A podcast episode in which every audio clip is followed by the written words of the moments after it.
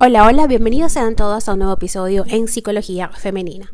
Para quienes son nuevos por acá, mi nombre es Isnaikar Blanco, soy psicólogo clínico y me especializo en la atención a mujeres, trabajando lo que es el empoderamiento, el crecimiento personal y la autogestión emocional. Y el día de hoy vengo a hablarles sobre el arte de amar. Creo que es uno de mis libros favoritos. Em, y bueno, no es que voy a hablar del libro, pero sí quiero hablarles de esto. Amar sentir algo tan hermoso por otra persona, por un ser querido, mamá, papá, hermanos o pareja, incluso amigos. Es un arte y es algo en lo que debemos trabajar todos los días.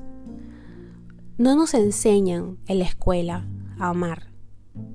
Nadie en casa, ni mamá ni papá, nos dicen, nos dan una guía con pasos a seguir quizás a través del modelaje, del aprendizaje vicario, como lo decía Bandura, en donde vemos y aprendemos que las cosas deben ser así, es que llegamos a instaurar una forma o una dinámica de amar a otras personas y de demostrar amor.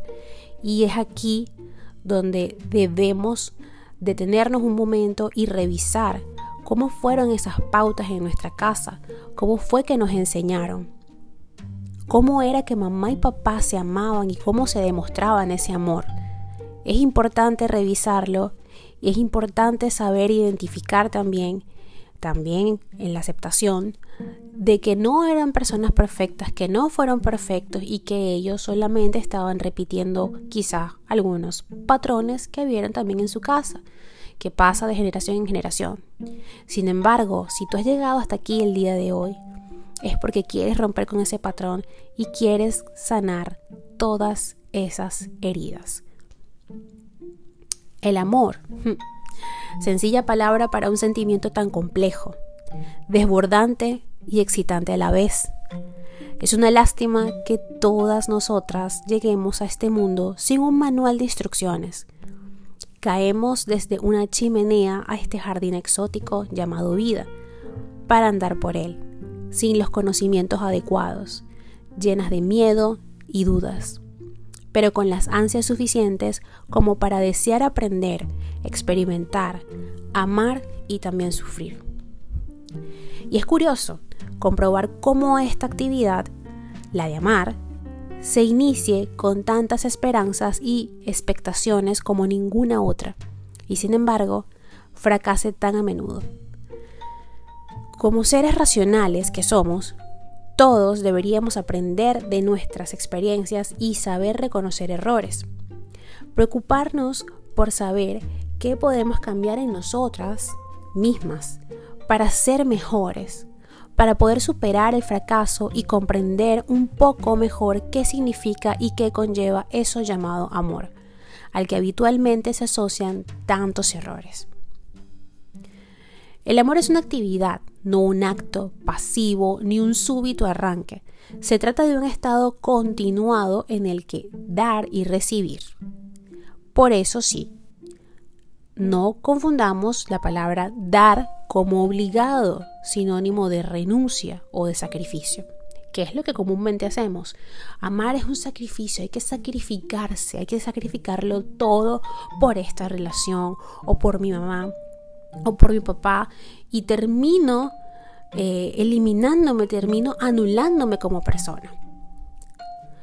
Fue el psicólogo, y este es mi libro favorito, Erich Fromm, que es uno, bueno, siempre les digo que tengo... Em, psicólogos o figuras dentro de la psicología predilectas.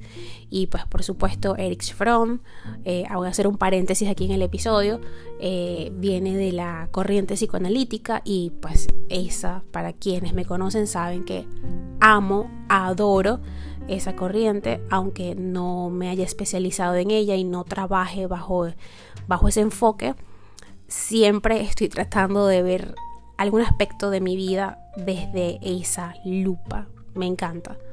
Cierro paréntesis y continúo. Este, bueno, fue, como les decía, Erich Fromm, quien en su magnífico ensayo El arte de amar, que se los recomiendo con los ojos cerrados, por favor. En Amazon pueden conseguir el libro, no es tan costoso de verdad y no se van a arrepentir. Así como voy y gasto eh, dinero en comprarme un par de zapatos o en un jeans que me gustó, que por supuesto es válido, pueden hacerlo, ¿ok? No está mal. Eh, también pueden eh, gastar este dinero y decir, oye, me voy a... Snaker me dijo que en Amazon estaba el libro, voy a comprarme el libro de Erich Fromm, El arte de amar. Él introdujo por primera vez los elementos comunes al concepto de amar, que todos deberíamos tener muy en cuenta. Vamos a darle un pequeño vistazo, no les voy a hacer spoiler del libro, pero a ver, él plantea que em, el cuidado es importante, ¿ok? El amor es la preocupación activa por la vida y el crecimiento de quien amamos. Sin una preocupación sincera y demostrable no hay amor. Con este concepto no nos referimos, o no, no me refiero, mejor dicho, únicamente a ese bienestar físico que tendría, por ejemplo, una madre por su hijo.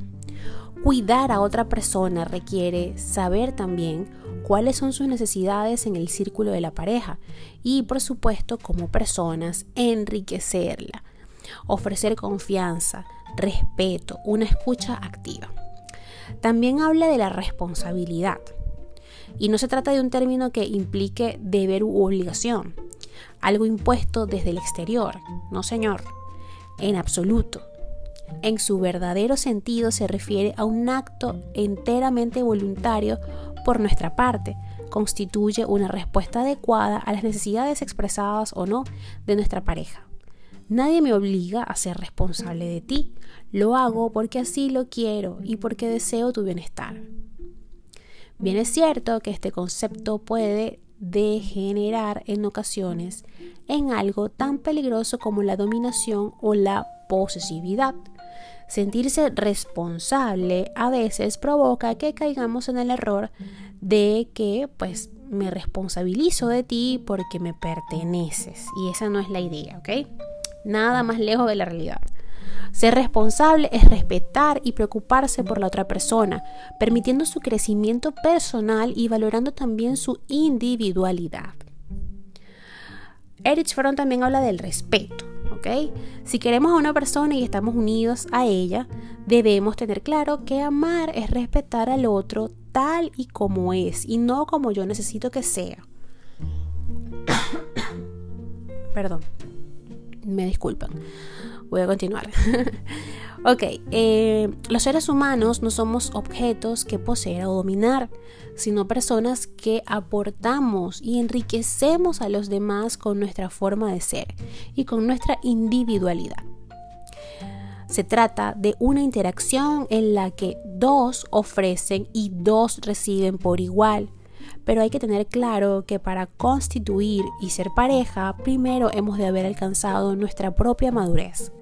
Solo seremos capaces de respetar si hemos alcanzado nuestra propia independencia, sin necesidad de proyectar en el otro nuestros miedos, inseguridades o necesidades, sin explotarlo, sin convertirnos en vampiros emocionales. El amor es un desafío constante, lo sé. No es algo fácil ni un espacio calmo donde todo discurre en placidez y armonía. Hay que moverse, crecer y comprender. Trabajar juntos en una feria, es como una feria imparable donde se sucede por igual la armonía y el conflicto la alegría o la tristeza. El amor es un arte que nos enriquece como personas y del que podemos aprender cada día. Hasta aquí el episodio de hoy, espero que lo hayas disfrutado y si ha sido así, por favor déjamelo saber a través de mis redes sociales, en Instagram, Twitter y Clubhouse como Psiqueplenitud11, en Facebook como Psicóloga Snaker Blanco eh, y en TikTok igual, Psicóloga Snaker Blanco. Recuerda que... Eh, Allí en, mi, en, mis redes sociales hay un link que te va a llevar directo a mi WhatsApp y por allí podrás agendar tu primera consulta online. Aquí estoy para acompañarte en este proceso, para que aprendamos juntas el arte de amar.